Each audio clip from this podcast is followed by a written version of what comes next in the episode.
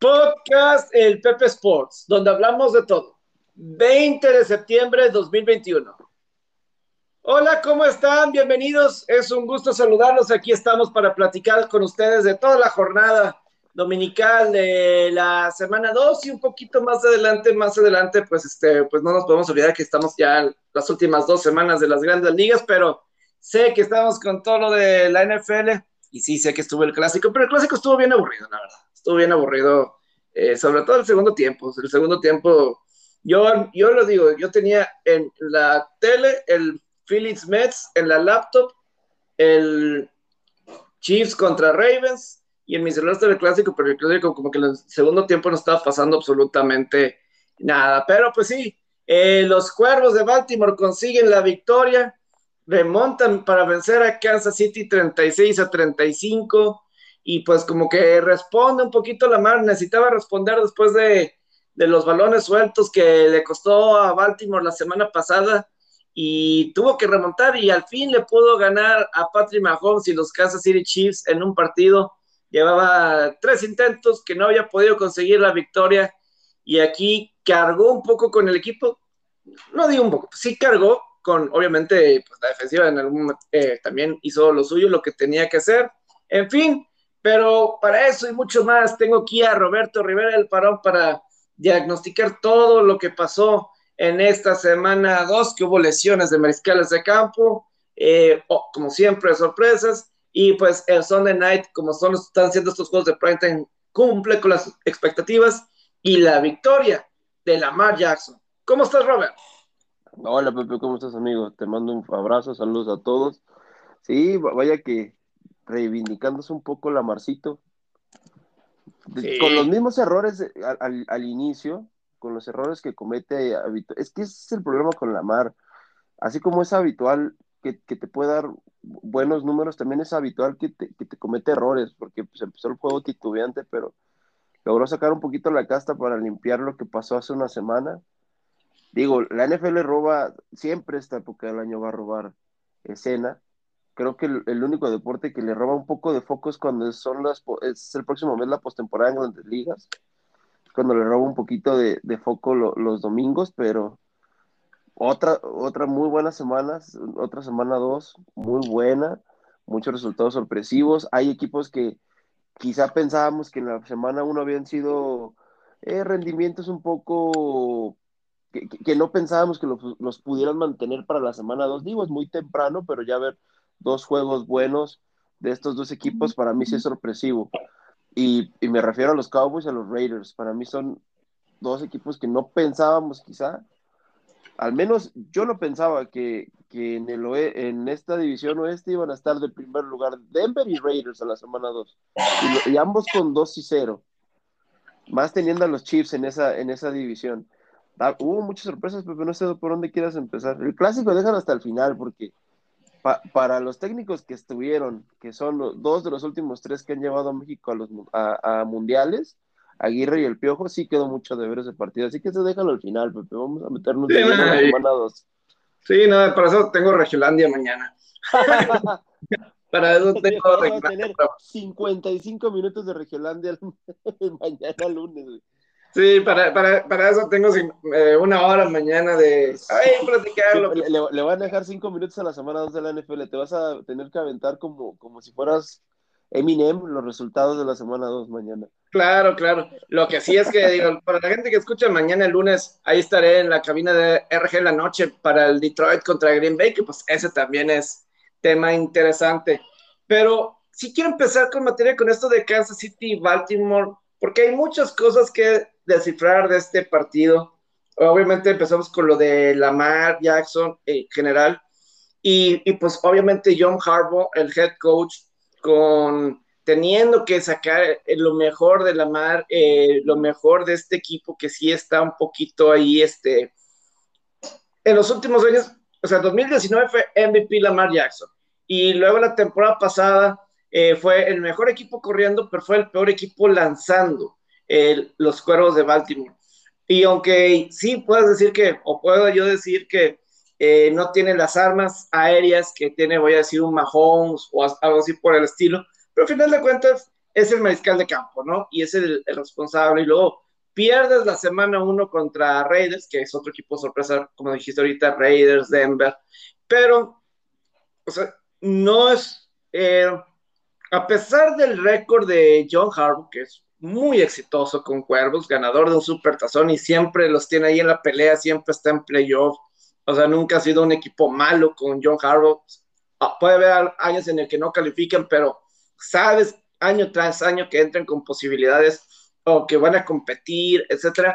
Pero yo no creo que es muy descabellado pensar que si este Baltimore y no pueden sacarle lo mejor a Lamar Jackson, que está en su año de contrato y él no quiere negociar contrato ni nada porque él dice, estoy concentrado en la temporada y todo eso.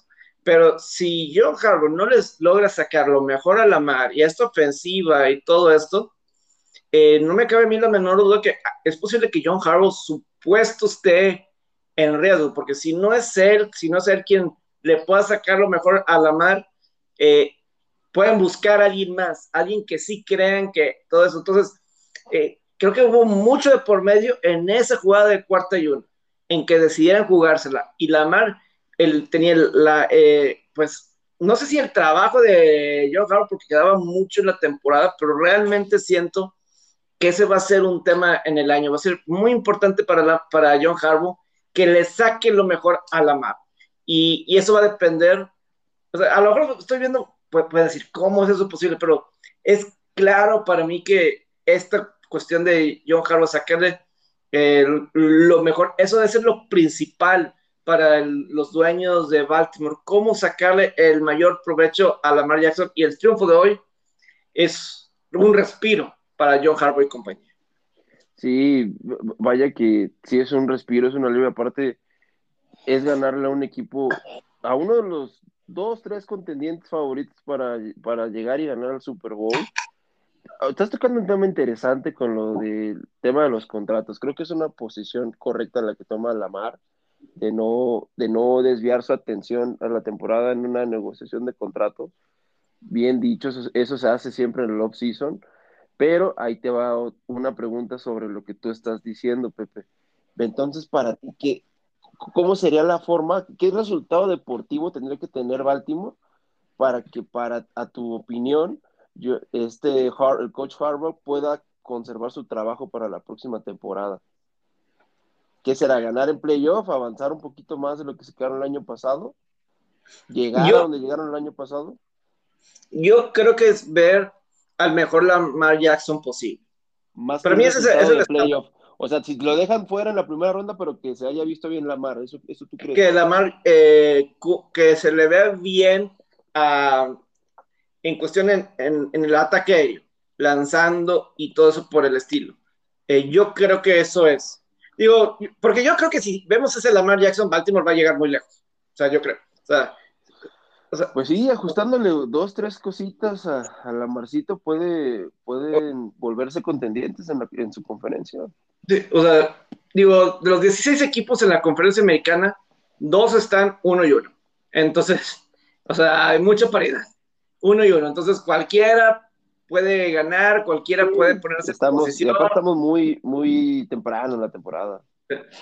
es muy, muy temprano. Pero, o sea, yo creo que es ese, obviamente, si vemos el mejor Lamar, yo sí creo que eso va a querer decir que Baltimore va a llegar muy lejos en la postemporada, juego campeonato, no sé. O sea, es lo que yo me imagino. Si vemos al mejor Lamar Jackson posible. Es que hay una cosa que a mí siempre me molesta cuando dicen de Lamar Jackson, que no lanza bien, que no es un core. O más bien, eso no. Que él prefiere correr que lanzar. Y yo lo que voy a decir es esto. En jugadas de pase, que son diseñadas de pase, él por lo general no corre. Cuando él corre, son en jugadas diseñadas para correr. Ok. O sea, ¿tú no crees que lo hacen jugadas rotas, digámoslo así? No. Eh, es más, en el 2019, eh, esto era una estadística comprobada. Cuando las mil yardas y todo eso, el gran porcentaje, voy a decir, del 60% de las yardas por tierra de la mar eran en jugadas este, diseñadas para correr. Y el otro 30% eran en jugadas rotas de pase. Y además, ahorita Baltimore, con todas las lesiones que tienen en corredores, obviamente él va a ser el mejor corredor. Debes de mandar jugadas corriendo con él. Y, y, él es. Iba. este, debe de correr. Es el mejor corredor que tiene. Eh, y digo, no tienen malos. Eh, Atavius Morre puede ser bueno. Eh, Tyson Williams, yo lo veo con ese 34 y pienso en Ricky Williams, pero, o sea, y, veo a Williams. Guardando proporciones, ¿no? No, sí, no, pero, o sea, guardando proporciones no del talento, sino Ricky Williams jugó con Baltimore, tantito. Sí, este, sí, exacto. Y entonces veo el 34 y veo el apellido Williams en ese jersey y pienso Ricky Williams, pero pues, sí, es, inevitable no pensar en eso. Sí, eh, lo que sí es que, eh, repito, para mí eso de, de Lamar pues, tiene que correr, porque te digo, es el mejor corredor que tiene, entonces tienes que diseñar eso. Pero en el ataque aéreo, pues con Sammy Watkins y Hollywood Brown están empezando bien la temporada ellos como receptores, individualmente. Ellos están este, empezando bien. La semana pasada tuvo como seis recepciones, eh, Hollywood Brown tuvo una anotación, eh, Sammy Watkins está conectando. Eso da esperanza para que se pueda ir conectando poco a poco este, más en el ataque aéreo en los eh, juego aéreo profundo porque tenía eh, pues a Mark Andrews a la cerrada, pero necesitas receptores, receptores porque esas son las jugadas grandes, las jugadas explosivas en el ataque aéreo que pueda. O sea, yo lo que voy a decir, eso es lo que a mí me preocupa. O sea, Lamar Jackson no va a fallar en este, fracasar en este NFL, no va a fracasar porque, porque corre en jugadas rotas si, si fracasa es porque simplemente pues va eh, batallar al lanzar, pero no porque no puede, o sea, porque a fuerzas por sus, eh, va a ponerse a correr. Sí, es que si este pule, si pule ese tema de, ser un, de ser más preciso, de, de, no, de, no, de no cometer esos errores a veces un poco forzados, sí puede, puede llegar lejos Baltimore, porque sí es un, es un equipo balanceado y se ha visto los últimos años y creo que se ha mantenido estable con, con Coach Harbaugh. No por nada, ya, ya está, que ya, ya tiene que casi 10 años en el equipo, ¿no? Como 14 años. ve más de 10 años. No, no, no por eso se ha mantenido estable ahí en la organización. Y yo creo que sería un error, no un error, pero creo que sería algo precipitado que, que no continuara quizá acabando la temporada por un resultado de que quizá perdieran otra vez en playoff porque creo que están llevando, o sea, tarde o temprano el Super Bowl va a llegar para Baltimore y para la Mar, ¿eh? o sea, con todo y que yo soy hater de la Marcita, tarde o temprano va a terminar llegando, porque, porque él está viviendo un proceso y está madurando y evolucionando en su juego y en situaciones. Ya, ya pagó derecho de piso en, en, playoff, ya, ya, pagó derecho de piso quizá en derrotas como la de lunes de Las Vegas, y eso le va acumulando experiencia y eso lo va, lo, va formando un carácter un poquito más maduro en la liga y lo va haciendo más peligroso, por ende. Y yo soy de los que piensa, eh, una disculpa si me escuchan masticar, pero este, lo, que sí voy a decir de Lamar Jackson es que eh, a mí me había gustado en la conferencia americana que por mucho tiempo fuera Patrick Mahomes, Lamar Jackson y Deshaun Watson los que lideraran esa conferencia americana en cuestión de corebacks. Y hace dos años parecía que eso iba a ser. Digo, Patrick Mahomes, pues es que él ha cumplido y seguirá cumpliendo. De eso no hay. Sean Watson fuera del, del terreno, sí. lo, tiene literal fuera, ¿no? Sí, eh, es, es, algo muy triste que esa situación esté pasando. Eh, y pues la mar está como que en ese, no sé si algún día, pero yo sí creo que si Lamar Jackson es una estrella, va a traer muchos ojos a la NFL, eh, por el estilo que es Lamar Jackson, porque... Es, eh, que, yo... es que sí es un jugador espectacular porque te puede dar highlights, tipo como lo que hace, por ejemplo, Tatis en grandes ligas, como lo que hace... Mm, ¿Quién te gusta en NBA? Como un Doncic, que te dan highlights que, que, te hacen voltear a ver el deporte, aunque no seas fan. Sí, o sea, Lamar Jackson tiene esas capacidades físicas. Cuando tiene el balón Baltimore, bajas el celular porque a lo mejor va a ser una jugada, sea corriendo, sea lanzando, este, que no lo vas a creer. Y que va a estar por mucho tiempo en jugada tras jugada.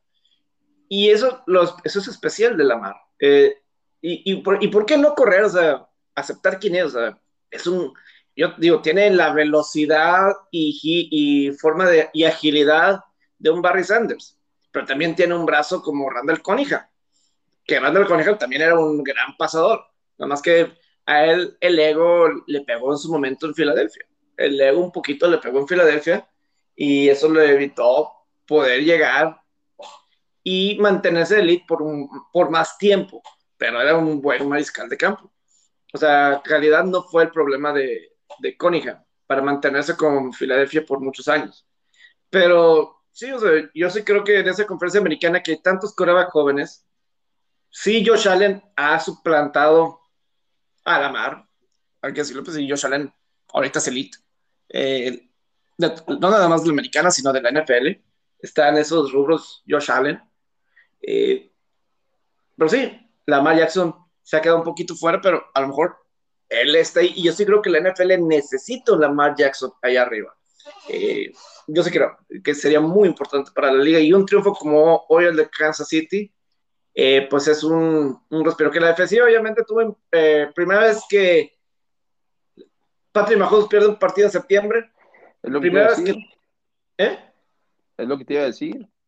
Y primera vez que le interceptan un pase a Mahomes en septiembre.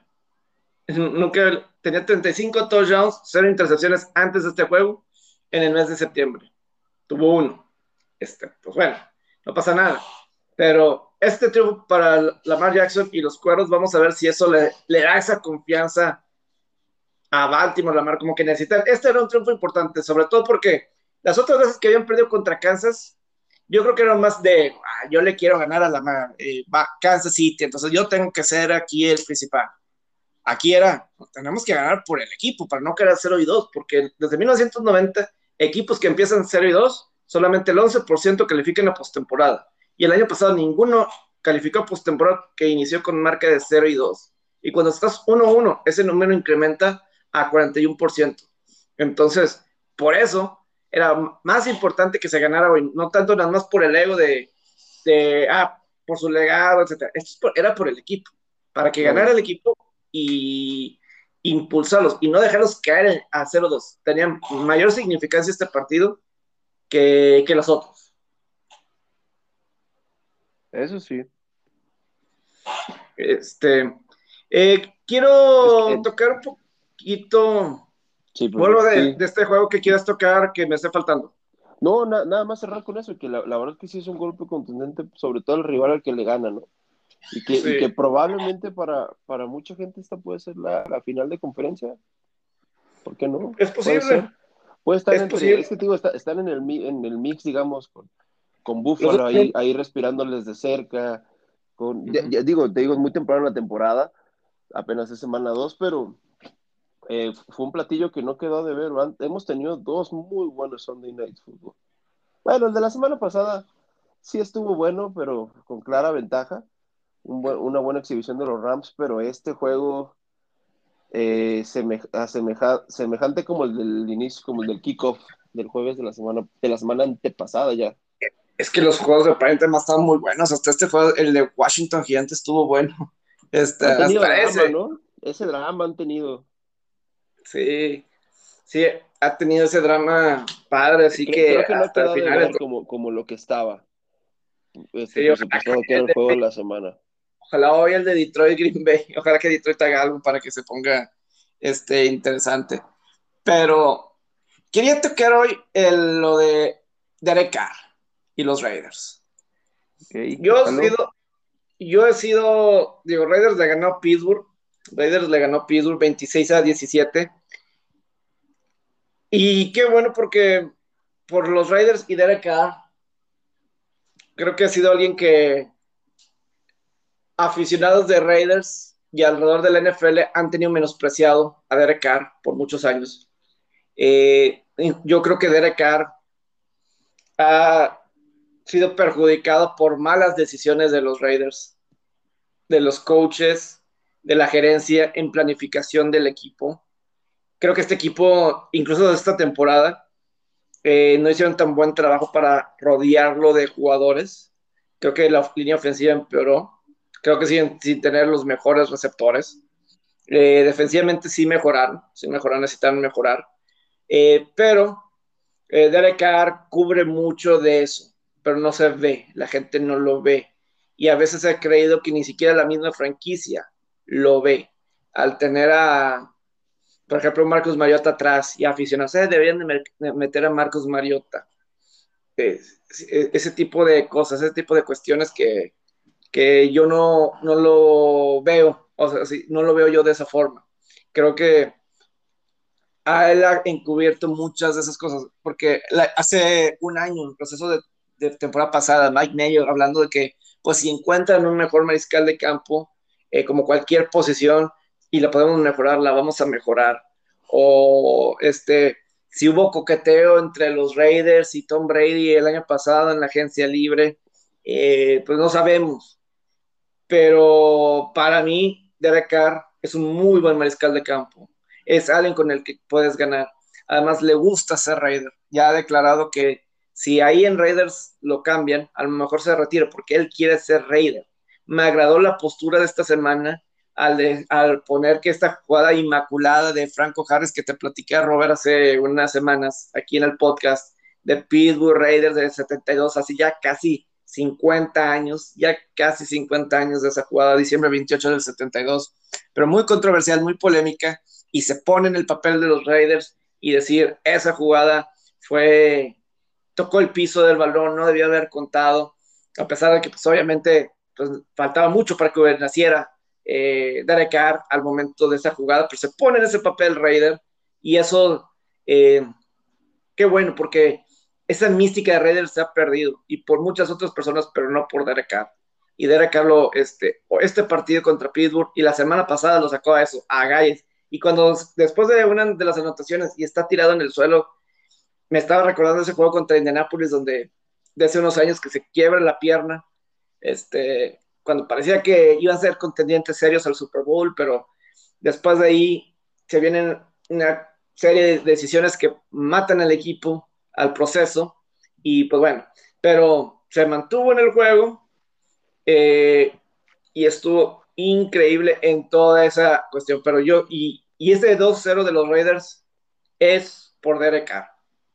Sin Derek Carr, yo no sé dónde estaría este equipo, pero Derek Carr, eh, yo creo que si le doy un game ball y más adelante cuando hagamos el podcast de Power Rankings, algo sensacional tiene que pasar en el partido de hoy pero yo ya estoy poniendo a él, a lo mejor otros tendrán otros números, pero yo pongo a él como eh, el balón de la semana como mejor jugador a la ofensiva, eh, Derek Carr, eh, para que le den el respeto y el valor de lo que ha significado Derek Carr para los Raiders y que por él están con 2 y 0.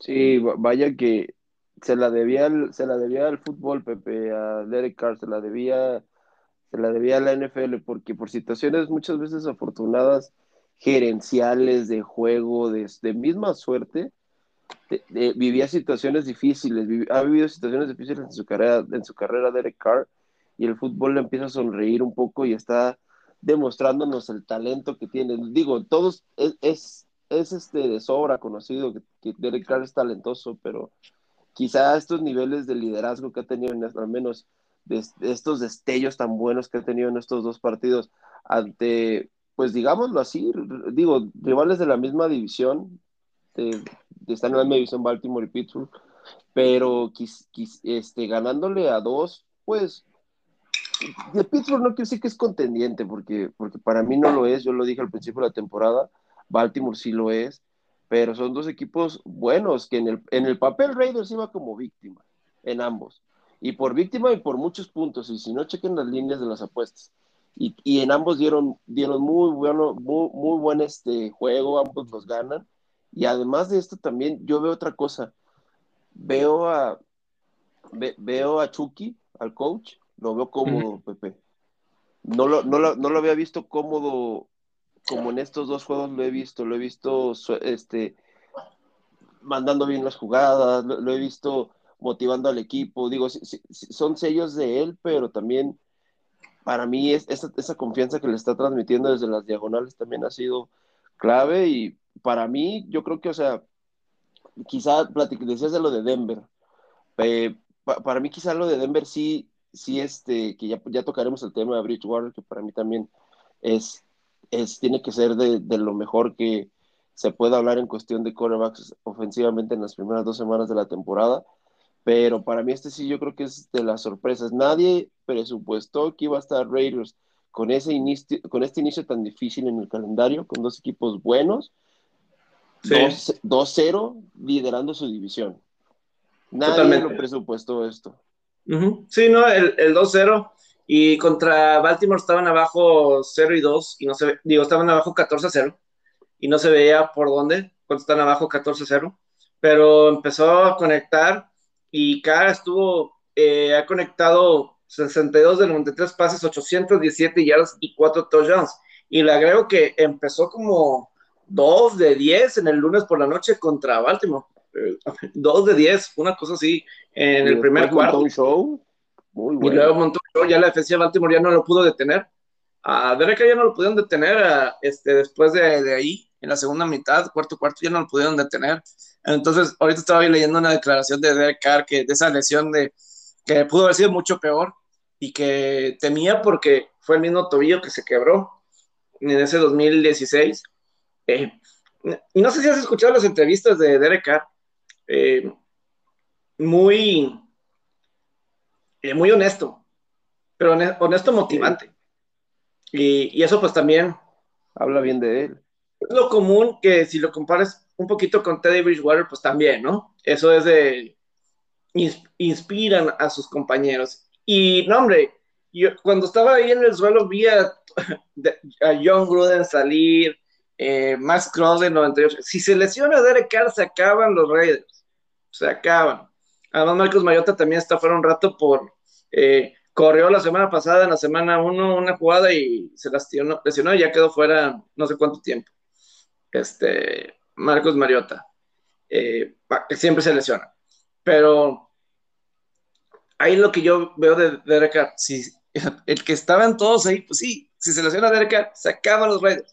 Así de sencillo. No sé si vaya a ganar MVP o no Derek Carr o así, pero sin Derek Carr, no hay Raiders. No hay Raiders de este, de este año. Totalmente. Sí, e, él, sí, es, es el motor de ese equipo. ¿eh? Sí, sí, si le quitas esa pieza, si por alguna lesión, sí se cae el equipo. Estoy completamente de acuerdo, porque aparte, true leader, Carr, ¿eh? o sea, un líder nato y, vaya que lo está demostrando con bastante valía. Eh, a ver si, si mantienen a ver si mantienen el, rendimiento y, el estar a la alza los Raiders. Pero vaya, eh, mucha gente no presupuestaba que fueran a ganar arriba de 6, 7 juegos y ya llevan dos victorias y, y, contra rivales, lo repito, bastante duros. Para, aquel que, para aquellos que decían que los Raiders iban a hacer el flan en esa división, e, este, el, oeste de la, de la americana se está convirtiendo también en un, en un, como le dicen en el soccer, en un grupo de la muerte esto. Y pues, pero ahí muy buenos equipos. La cuestión es que sí, los que están 2-0 eran los que a lo mejor se pensaban que iban a estar abajo. sí, este mucha gente ponía arriba a Chargers de Denver, estoy de acuerdo. Y, y los dos están 2-0. Voy a decir, el calendario de Raiders es un poco más complicado que el de Denver, pero los dos de, Denver han sido de visitante.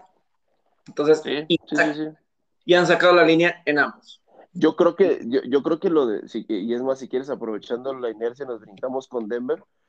Pero sí, yo, yo, creo que ah, hubieran recibido más críticas si no hubieran sacado estos dos juegos, aunque fuera de visita, porque pues en ambos juegos estaban como favoritos, como favoritos, y sí estaba presupuestado que iba a haber una mejoría, en el año pasado y es que te digo algo, Bridgewater, o sea, no lo había seguido tan de cerca como, la como esta temporada en estos dos primeros juegos. ¿Qué coreback? O sea, no, no, quiero como que exagerar en mi análisis, pero qué coreback tan, quizá la palabra es bueno, consistente, porque te, te da un rendimiento consistente en, en, sus actuaciones, que es, que es un rendimiento bueno. ¿sabes? estaba leyendo ahorita una estadística precisamente. Es, me parece que segundo lugar en, en la liga en rating y segundo lugar en, en, porcentaje de pases completos. Son estadísticas de, de top quarterbacks. Es que, es que sabes. En segundo lugar es, bueno. Aparte que, es, favorito para los apostadores, ¿eh? aparte. Sabemos de su historial cubriendo líneas. Y ha cubierto las primeras dos de esta temporada. Eh, lo, lo, que sí, lo que hablas de eso de la consistencia, yo creo que aplica para toda la vida. O sea, cuando tienes algo o alguien que es estable.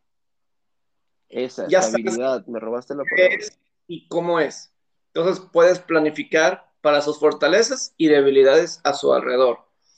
Ya sabes lo que te va a dar. O sea, es un constante bueno, porque tampoco es un constante malo. Es un constante bueno.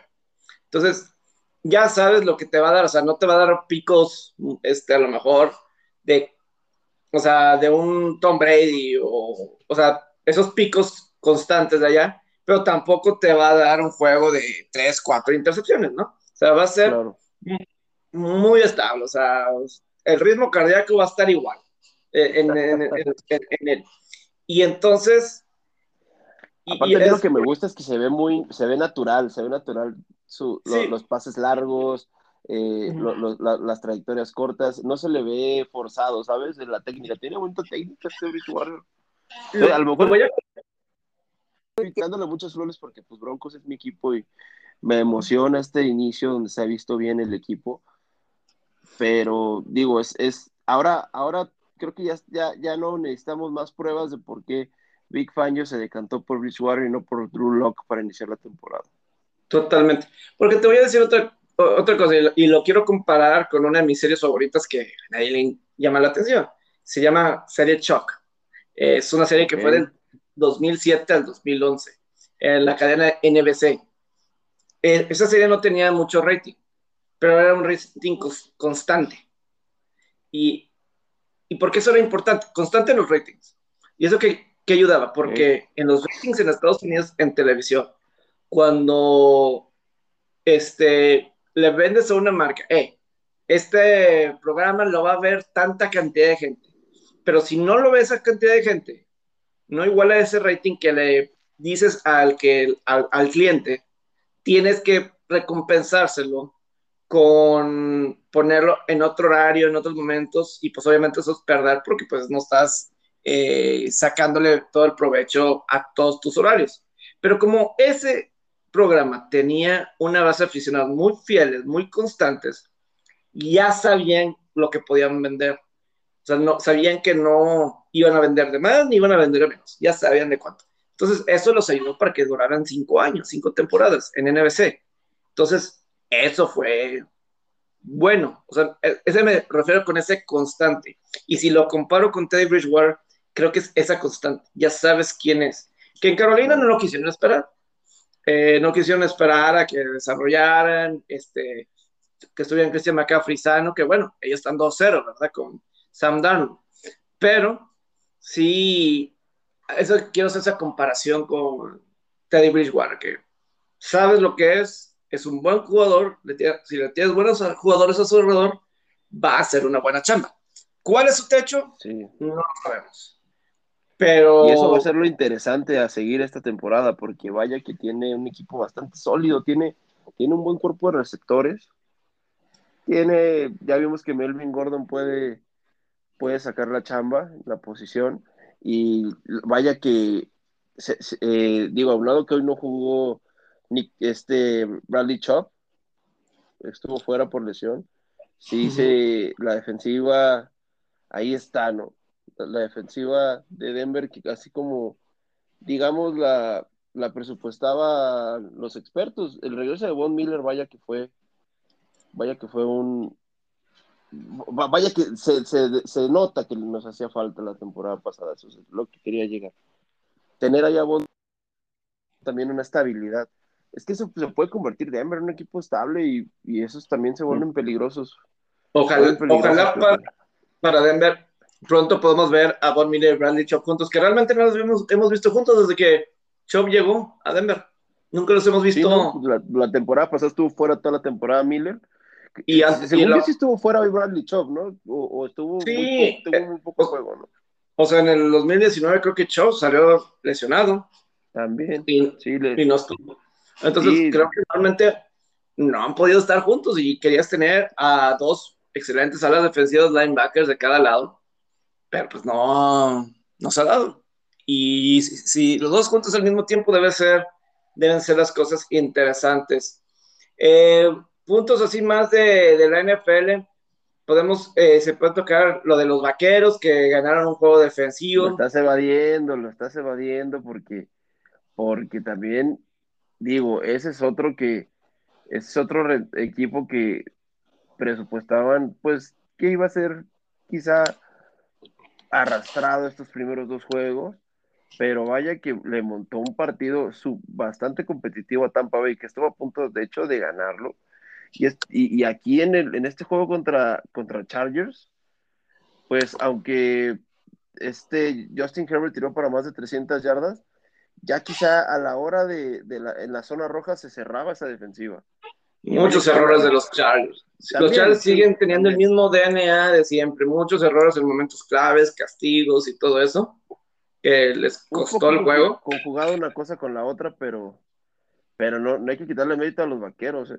No hay que quitarle mérito a los vaqueros, que sin lugar a dudas, ahorita alzan la mano como número uno en su división, sin dudas. ¿eh? Y yo lo dije al principio de temporada, para mí yo creo que Dallas gana esa división y creo que se ponen en esa posición con esta victoria 1-1, eh, los, los, vaqueros.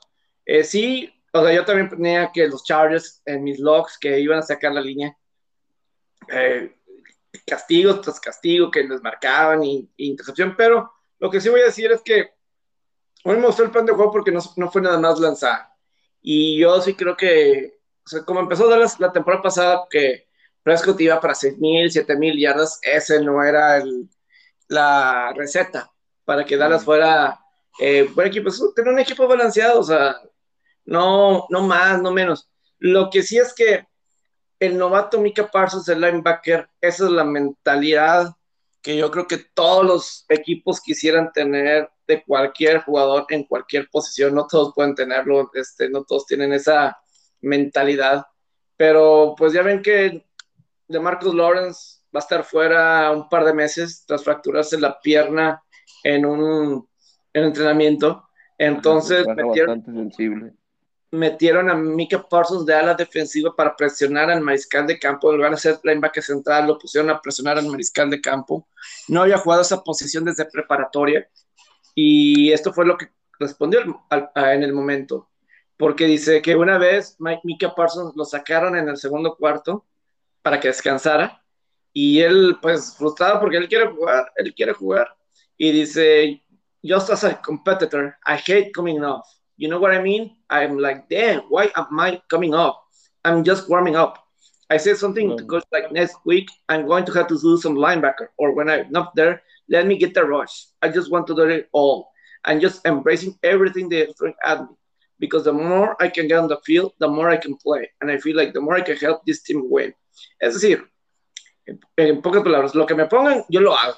Y yo juego la posición que quiera, no quiere, no quiere salir nunca, siempre quiere estar en el terreno de juego esa es una mentalidad y que pues cualquier aficionado de los vaqueros en este caso, pues eso es lo que quieres, ¿no? De un jugador de primera ronda y pues de alguien que se piense que va a ser un estrella, porque tuvo su captura, tuvo su presión, siendo eh, presionando desde una posición que no ha jugado desde preparatoria. Muy impresionante Mika Parsons con esa mentalidad que eso ayuda y Tienes a Trevion Diggs de esquinero, que vaya, respiro a tener un esquinero sólido, sólido, sólido. Hace mucho que no tienen un esquinero realmente sólido los vaqueros. Y porque Trevion Diggs congeló a Mike Evans en la semana, lo congeló de, Tampa. Y pues obviamente Trevion Diggs también tuvo aquí, creo, creo que él tuvo una intercepción, pero eh, son playmakers estos dos jugadores y es lo que necesitaba a la defensiva, playmakers. Y provocaron los errores de cargadores en el momento indicado, en el momento justo. Entonces, pues ahí consiguieron esos. Y bien, y bien por Prescott que eh, hizo lo que tenía que hacer, Tony Pollard, pero esa mentalidad de Mika Parsons, fenomenal, fenomenal. Y sí, creo que Dallas se posiciona, se establece como el favorito en esa división.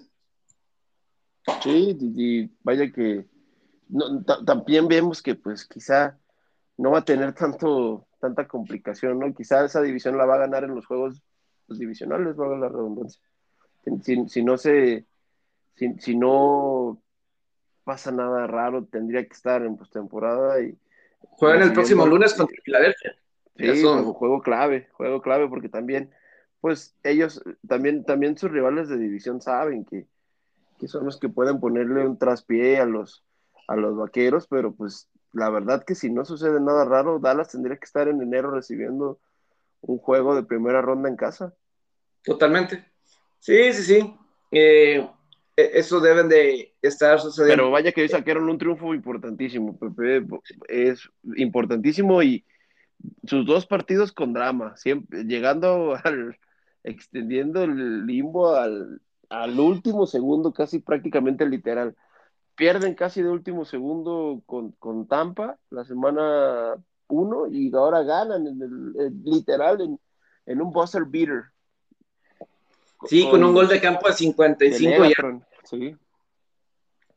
Eh, digo, quiero mencionar rápido algo de, de, todos los juegos, así, antes de, sí quiero hablar un poquito de grandes ligas, pero así mencionar un mini, un, un mini resumen.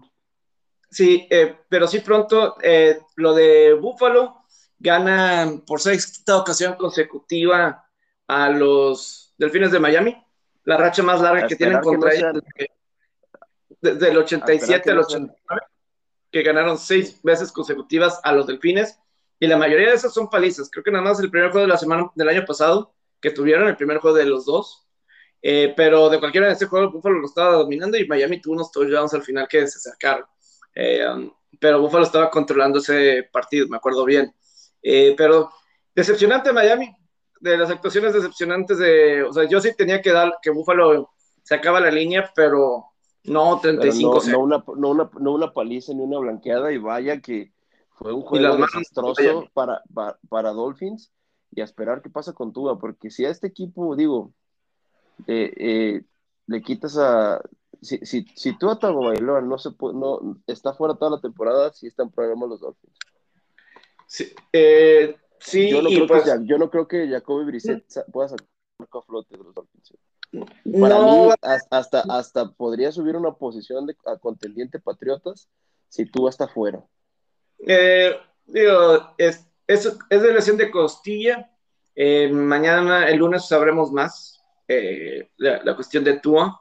Eh, pero yo creo que ahí eh, alguna lesión así, eh, los rumores por Deshaun Watson ahí van a incrementar ahí en, Miami. Eso es de, seguro. Otras cosas que impactaron, digo, Chicago le ganó a Cincinnati, hubo tres pases seguidos que le interceptaron a Joe Burrow, que puso el juego 20-3 y ya se acercaron a 20-17, pero ya no, era mucho, era mucho para tratar de, de remontar. Ahí Andy Dalton sufrió una lesión en la pierna izquierda de Chicago, por eso Justin Fields jugó un, un buen rato, un rato más, y este, eh, nada más ahí, yo lástima por Burrow, que de cualquier manera volvió a conectar en un pase largo con Jamar Chase, el novato, este, otro pase largo para anotación, eh, pero ahí en el, esa anotación vino después de las tres intercepciones eh, seguidas que, que lanzó tenía 200 pases sin hacer una intercepción Boro y tuvo tres en tres pases seguidos. Eh, Así sucede, ¿no? Sí, un poco desafortunado también. Este, y José Alberto me diría, este, yo te lo dije. Bueno, no, no, lo, diría de esa forma, José Alberto. Este, pero, este, sí tenía que Chicago iba a ganar ese partido y que iban a sacar la, la línea, y pues sí, era Chicago favorito creo por uno y ganaron por tres. Eh, uno o dos, dependiendo. Eh, otro sí, el Minnesota. Eh, Minnesota, que haya malas suerte, lo que quieran con pateadores. Yo ya siento que si tienes esos problemas con pateadores una y otra y otra vez, tienes tu coach de equipos especiales que esté, no les enseña bien o qué. Este. es que yo sí, no, que si algo se repite, pues hay una constante, ¿no? Eh, creo yo. Eh, ya sea en el reclutamiento, eh, oye, no me trae ningún pateador bueno, ¿qué onda? O, te acuerdas de Bailey de Dallas, que era muy bueno en Dallas, llega y empieza a fallar acá. o es, este, y empieza a fallar acá, entonces es el coach de equipos especiales, el coach de pateadores. Eh, eso sería interesante qué es realmente lo que pasa, ¿no? Eh, en ese sentido, pero sí, ese, muchos están hablando bien de Keller Murray, pero pues Keller Murray tuvo una actuación como como la Jackson, así de sube y baja, sube y baja, ¿sabes? Este, tuvo tres touchdowns, casi 400 yardas lanzando, pero dos intercepciones que mantuvo Minnesota en el juego. Y, y, sí, no fue lo dominante que se esperaba Arizona en ese partido, pero oye, los Kirk Cousins y los Jeffersons y todo eso, esos, juegos de Minnesota deben ser de altas. Este, esos, los juegos de, van a anotar mucho, pero los van a anotar mucho. Este, tiene todo para hacer una finta un equipo de siete victorias, una cosa así, los, los vikingos. Pero pues han tenido un inicio difícil. Eh, los dos juegos de visitante, los dos, y pues bueno, casi se quedan un, triunfo. Sí, otro de los finales eh, dramáticos que tuvimos en el día.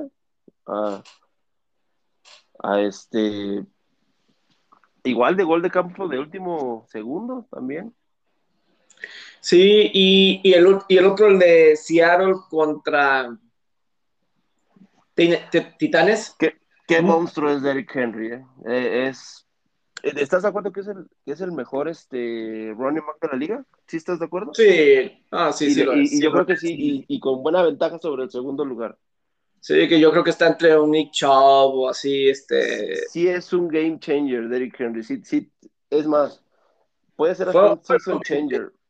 recordemos el playoff run que tuvieron en 2019 los Titans, en gran parte fue por Derrick Henry. Sí, y el año pasado fue mil dos mil yardas. Ah, es, un, es que es. Eh, parece. infantiles, parece alguien en las ligas infantiles que. Pero que.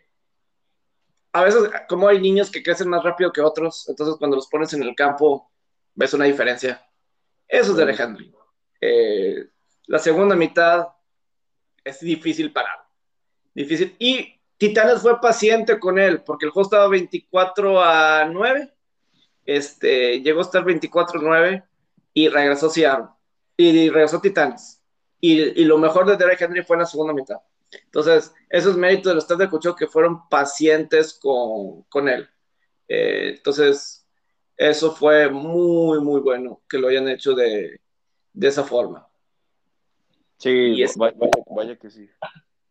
Entonces, eso de, de Henry.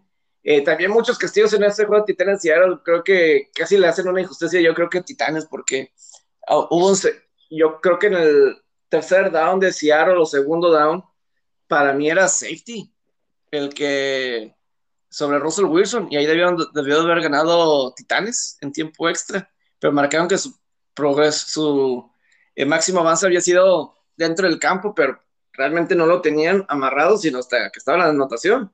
Y eso había sido dos puntos y juego. Pero eh, de cualquier manera, Titanes avanzó lo suficiente para gol de campo para, para ganar. Titanes que junto con Green Bay había, sido para mí el, equipo más desilusionante la, temporada, la semana pasada, porque contra Arizona no hicieron nada. Este, ni las manos metieron. Fue desilusionante, no porque hayan perdido contra un buen equipo de Arizona, sino el que, ¿cómo fue? Este, ese partido. Y por último, yo creo que un equipo que también es sorpresivo 2-0, las Panteras de Carolina. Sí, 26 a 7 sobre los Santos. Y que también ahí ya te, ya te puedes ir también decantando con un equipo que va a ser una decepción esta temporada, que son los New Orleans Saints. Es que quién sabe, la semana pasada ganaron 38-3. Pero, hijo, es que no puedes, no puedes estar dar picos tan, tan altos y tan bajos en, un juego. O tú le dabas mérito a las panteras. Mm, no, es que mira, yo con Carolina, el inicio de la temporada, el reto para ellos era superar a Nueva Orleans ya sin, sin Breeze. Me explico. O sea, ese era el. No lo mejor que le pelean a Tampa, sino el de que superes a Santos. Carolina fue el número 3. Puede superar a los Santos en este segundo año de Coach Marrule, con, ahora con Sam Darnold. Eh, y, y, fue, o sea, obviamente muy, muy malo lo de los Santos. Pues, como dices, picos, ¿no? Pero sí, la semana pasada 38-3, ya estás perdiste 26 a 7 contra Sam Darnold y, y los Panteras. Pero, pues bueno, están, ¿qué, se puede decir? Este, las Panteras están 2 y 0. eh, ese sí, yo creo que es más sorpresa que la mayor sorpresa de los, dos, de los equipos que están 2-0, Denver, Raiders, Carolina, Tampa, Arizona, San Francisco y Carneros. ¿Para ti es Carolina? Eh, está entre los dos de la americana. O sea, imagínate los dos invictos en la conferencia americana. Denver y Denver, Sí, esa nadie te la presupuestaba tampoco, ¿eh? Y, y, con muchas probabilidades, Denver dice 3-0 porque la próxima semana va contra los Jets, que esa es otra cosa que me gustaría tocar rápido, Pepe. Vaya inicio duro para la carrera de Zach Wilson. La verdad que que ha tenido, hoy tuvo un partido muy malo, Zach Wilson. Muy malo. Y sí, yo sí estoy malo la, verdad que, la verdad que Patriotas le ganó con muy poco, ¿eh? No, no, no, no necesitaron ni meter el pie de fondo al acelerador. Que faltan dos semanitas para ese juego de Patriotas Tampa. Eh, van a necesitar anotar más de lo que está haciendo la ofensiva de Patriotas Oigan, otros más de 20, pero. Matt Jones también tiene que subir el nivel, ¿eh? Este, sí, sí, sí. Este. faltan dos semanitas para ese juego. Eh, sí va a estar. Sí necesita estar mejor, Patriotas. Eh, más. Porque defensivamente, a lo mejor puede provocar alguna pérdida de balón. Tenemos que le está, está padeciendo de eso Tampa turnovers y cosas así por el estilo, que le está costando. Pero para ganar ese juego, que ese juego va a ser, eh, yo creo que el más mediático de, del año. Ese de Patriotas. Vaya Patriotas Brady. Poco. Y en Nueva Inglaterra, ¿no? Eso es como si Messi jugara. Dos sí, contra el Barcelona. Con, jugar en Barcelona, ¿no? Este, como si el PSG fuera fuera a Barcelona a jugar contra Messi. De hecho, pues sí podemos comparar al PSG con, con, el, con los Buccaneers porque pues tienen ahí un, equipo bastante bueno con jugadores este, que quizá tuvieron buenas épocas en otros equipos buenos ¿no? de la NFL. Podría ser ahí una comparación bastante eh, eh, interesante. El otro día, el jueves o viernes, hice un, el podcast lo hice de los mejores tríos en la historia de los deportes, porque pues fue el debut de, de Messi con Neymar y, y, y juntos, este, ahí con el Big Three. Pero si quieres lo platicamos eso un poquito más a fondo, pero... Sí, en la semana lo platicamos para ponerme al día. Pero sí, lo de, ¿qué te iba a decir? Eh, Tom Brady, 5 touchdowns hoy, 9 touchdowns por la, en la temporada. La completa 4 touchdowns a Gronkowski. Old Mike Evans tuvo 2. Godwin tuvo otra. ¿Cómo reparte el pastel Brady? Es increíble. Sí, el GOAT, el GOAT. Eh, en pocas palabras, demuestra cada oportunidad que tiene porque es el GOAT. Me, va a gustar mucho ese partido de la próxima semana contra los Rams, Pepe.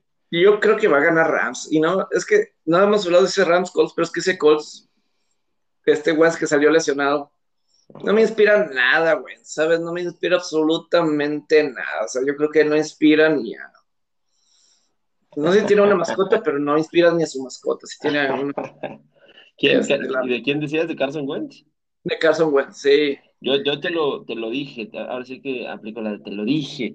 Para mí ese, eh, sí pintaba por una temporada dura para los Colts y vaya que sí pinta para para hacerlo. Nada más para cerrar lo de Brady y lo de Rams, sí va a ser un tiro muy bueno y pues es que va a ser la primera defensiva decente que, que enfrente Brady esta temporada, porque pues la de Vaqueros tiene sus, sus deficiencias y, bueno, pues los Falcons no, no está cerca de ser un equipo competitivo. Así es. No, eh, totalmente, totalmente. Entonces, este, pues sí, está la situación pesada. Em, creo que si nos faltó un equipo, pues bueno, ya más adelante haremos el Power Ranking, sí, pero sí quiero cerrar con eh, las grandes ligas. Eh, eh, sí, en resumen, los Yankees sí están en problemas. Están en problemas los Yankees. perdieron la serie contra los indios en casa. y eso no podía pasar. No podía pasar que lo superaran los indios. Los, tiene otra serie, entre comillas, cómoda, que empieza hoy contra Rangers, pero pues, sobre todo debe ser cómodo porque después que se agarren, porque es Boston, Toronto y Tampa para cerrar.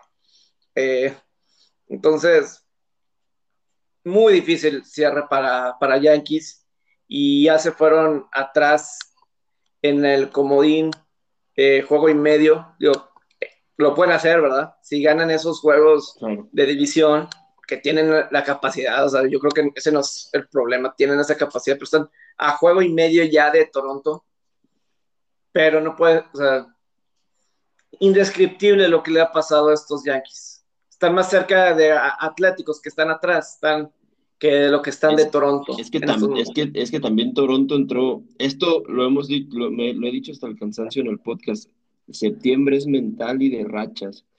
Y no es como, y, no es la forma en la que, y, más bien lo que más importa a los playoffs muchas veces, muchas veces es cómo llegas. Es, es, en qué, es de qué forma llegas. Y Toronto se está volviendo un rival bien, bien peligroso para si se llega a colar a, las series divisionales. Sí, sí le veo con qué tumbar a los Rays. La verdad que sí, que sí le veo, porque va a pasar algo similar en la americana que en la nacional. Probablemente eh, bueno, en la nacional iba a pasar así más bien, y, en la, y ahora donde va a pasar es en la americana, que probablemente pasen tres de una misma, de una misma división, que es del este de la americana, que probablemente los que se meten sean los Rays, Boston, y entre ahí Toronto, Yankees se arma, se arma la, el, el tiro, pero es que sabes, hablando de los picos, Yankees ha tenido, tiene unos picos muy altos y muy bajos, tuvo unas rachas muy buenas hace un par de semanas, dos, tres semanas. En agosto, en, agosto donde ganó creo que 10, ¿no? 13, 13 juegos después de... Y luego se cayó, y luego, y luego fue esa serie contra Oakland, en Oakland, y se empezó a caer estrepitosamente los Yankees, otra vez. Sí, es que esa fue la, ese ha sido Yankees con, con Aaron Boone. Inestable, súper inestable. Ese, ese, es el Yankees con Aaron Boone desde, desde que está Aaron Boone, o sea, tiene sus buenos momentos que parece que no van a volver a perder y luego empiezan a perder. como si no, fuera, no, no, fueran a volver a ganar. sí, es, y, si, y es que si no es el picheo, es el bateo. Y si tienen buen picheo, este, se caen el, los, ¿qué te iba a decir? los relevistas ese Green le pegan cuando tienen oportunidad alguien de pegar. Bueno, pero ese Chad Green es, es este ser, ser terco, Aaron porque a Chad Green le han pegado desde hace años. No, es, no, es, no está ni cerca de ser un, un, un bullpen sólido, este, confiable, Chad Green.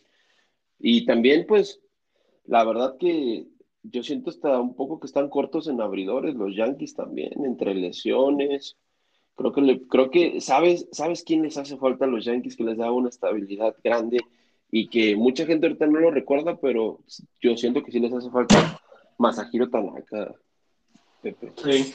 Sí les hace falta un abridor como Tanaka a, los Yankees. Digo, él, él, ya se quería también regresar a Japón, ya no quería estar mucho en Estados Unidos, pero vaya que sí les hace falta un abridor constante como Tanaka pero aunado a los Yankees, Pepe, perdón que dé el cambio tan, tan brusco, para mí la historia en, esto, en, septiembre y desde agosto, para mí la historia es los padres de San Diego. Qué manera de caerse. Y vaya que cuando lo, lo platiqué en el podcast por ahí de mayo, junio, yo, yo te lo dije, eh, las divisiones no se ganan en mayo, no se, no se ganan en junio, se ganan en los últimos dos meses. Se ganan en septiembre, se ganan en agosto. Y vaya que si si, se confirma lo que va a pasar, que es que Padres no, no va a entrar al, wild card, JC Tringler no va a tener trabajo la próxima temporada, estoy seguro. De AJ Preller no lo sé, pero JC Tringler no va a tener trabajo la próxima temporada. ¿Por qué? Porque aparte ya, ya, ya, ya, ya, ya, ya, pasó la gota que derramó el vaso. Ya se les, ya se les cayó el, la armonía en el clubhouse. Que eso es vital en septiembre. Sí. Sí, este fueron barridos por los Cardenales, digo, que era el equipo que se metió en la pelea porque, porque, los rojos, este, pues, este, también se cayeron un poquito, no, aprovecharon unas series que en el papel, digo, creo que ahorita se viene una serie de Cardenales y rojos, y ahí los rojos pueden, este, pues, tienen una oportunidad. de Recuperar un poco. Que bueno, también Cardenales tenía presupuestado perder esta serie. De hecho, rescatan ¿Quién? un muy valioso juego con este, los rojos. Ah, Tuvieron sí. una, una serie muy difícil que, presu- que era lo normal que la perdieran. Y que a mi pero punto no, de sí, vista sí. rescatan un juego muy bueno contra Dodgers. Sí quiero terminar hablando lo que estás diciendo de, de los padres. Sí, Porque-. Este, sí, eh, complementar lo que dices, digo, eh, obviamente el video viral que la gente del béisbol vio, la de Manny Machado y Fernando Tatís discutiendo en el que Manny Machado le varias veces le está diciendo, this isn't fucking about you, this is fucking about you. Este, digo, hay muchas connotaciones, no sé si ha habido una explicación de el qué fue, no sé si al- algo Alex Rodríguez dijo que bien por Tatís que reconoció, no sé, no sé si reconoció algo, ¿no? Porque eso tiene muchas connotaciones. O, o un Fernando Tatís que está tratando de hacer de más por cómo está la situación. Entonces, eh, pues, diciendo, pues no hagas de más, esto no se trata de más de ti, etcétera, y otros, etcétera. O no sabemos, pero como tú dices, eso del Clubhouse, que los dos estrellas se estén peleando, discutiendo, pues no es una buena. Y Este, que, y que también se te cayó el picheo. Feo se te cayó. Sí, y este, no, y por ejemplo, eh, sí había leído que el 10 de agosto, por ahí del 10 de agosto, eh, dejaron sin hit a los padres, no me acuerdo quién, pero desde ahí eh, hasta un juego de esta semana, eh, cuando perdieron los dos contra, los primeros dos juegos de la serie contra San Francisco, vi que el promedio de bateo desde ese 10 de, de agosto, entonces, era ¿Sabes como cuál fue de, el season changer de San Diego? de, de punto 168. De punto 168. Y ahí fue cuando se. Y tú dices, pues, ¿cómo, cómo eso puede ser punto 168 con todo el talento que tiene ofensivo eh, San Diego? Que puedan tener eso. Entonces, igual que Yankees, sí, no es el picheo, es el bateo. Y, y pues sí se le cayó ¿Sabes cuál fue el season changer de San Diego? Que, que es el que probablemente los deje fuera porque los sacó tanto mentalmente como, como emocionalmente de, de pelea y los tiene así por la lona. Cuando Dodgers fue y los barrió tres juegos en el Petco. Eh, pero ya, está, ya, ya venían para abajo un poquito, Robert, también. Pero eso fue la, yo creo que eso fue la, la- fue el último estacazo y ya están a tres juegos y medio, quedando dos semanas de temporada regular y con los Cardenales enrachados, hablando de rachas, está bien difícil que, que logren remontar posiciones. Aparte, creo que le quedan dos series con Giants. Sí. Giants está jugando, para mí, esta, esta carrera que están teniendo Dodgers y Giants, los dos están en pis de ganar más de 110 juegos. Increíble esto. Es Por cierto, increíble esto. más rápido de, de los padres. Yo tampoco quiero hacer, bueno, sí iban, pero ya venía un poquito de, de bajada. Pero lo que sí, sí voy a agregar es de esta serie contra Cardenales. No, no sé si le pueden poner de esto padres, porque aparte, cuando se venía esta caída de padres, se vio que les quedaba el calendario más complicado. Ya decías de las series de San Francisco, el de Dodgers, este de Cardenales, la serie le toca a Bravos todavía a los padres antes de que cierre la temporada. Y, y, y, y- esa serie de tres juegos que perdieron contra Cardenales empezaron medio juego atrás cuando empezó la serie, ahora están tres juegos y medio atrás. Creo que de esta, No se levantan. de esto no se levanta. De este final. este, este a mí también se me hace el golpe mortal, porque ya viste sus cuatro series que le quedan, todos peleando playoff. Todos probablemente metiéndose al playoff, porque Atlanta también está ahí eh, eh, eh, de líder en su división. Dos contra Además, con dos- Gigantes y Dodgers. los Phillies. Tienen que tener cuidado los. Este, Los otro equipo que están rachando los Phillies y de la mano de Bryce Harper. Sí, que perdieron el Sunday Night, pero bueno, habían, ganaron la serie. Este, ganaron la serie. Pero sí, esa serie, de- y, y, por ejemplo, los gigantes obviamente tienen que seguir ganando. Porque gigantes ha, Los tenido un rol, O sea, gigantes ha tenido un rol más complicado del que ha tenido ahorita Dodgers. Y por, y por eso se volvió a pegar que, bueno, si, si- bueno, si, lo dices porque Dodgers le tocó a Arizona cuando San Diego, cuando San Francisco estaba jugando contra San Diego, pues quizás sí. Sí. Y Bravos, este, que está ahí. Y, y padres, padres en ese momento, o sea, a principio de la semana, sabi- sabiendo que tienen que dar el todo por el todo, ¿sabes? Este... Sí, ya, San, Diego si, si quiere tener una ligera aspiración ya no tiene margen de error, es lo que está muy cañón. Y entonces, y Arizona, bueno, Rojos pues también está en la pelea, ¿verdad? En, ese sentido. Pero, sí, este, un, juego de diferencias. Entonces, ahí va a estar lo, lo, interesante, pero pues así está la Liga Nacional. Milwaukee va a ganar la división y, y los Astros también, digo, Atléticos y Marineros. Ahí están respirando un poco y pues se enfrentan como siete veces, siete veces en lo que resta de la temporada. Al menos que uno de los dos eh, domine eso, se pueden meter en la pelea, porque si nada más están ahí dividiendo los dos, esos siete, pues nada más se van a neutralizar y no va a pasar eh, nada. Lo de lo que sí de los rojos, ellos desaprovecharon que iniciaron la semana visitando a los padres y perdieron de que dos de tres. Ahora eh, todavía les quedan como otros seis juegos contra los piratas. En ese sentido, la tienen un poquito cómodo, ¿no? Este, Pero empezaron la semana contra piratas, la pasada en Pittsburgh y perdieron 2 de 3. Ahora creo que cambia, ahora siendo en, en, en Cincinnati. Los, los, rojos, entonces ahí pueden tener, pero Cardenales sí se ve, se ve bien, se ve bien ahorita.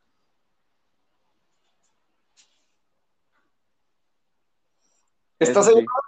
Sí, sí, sí, sí, sí, estaba esperando que terminaras tu comentario.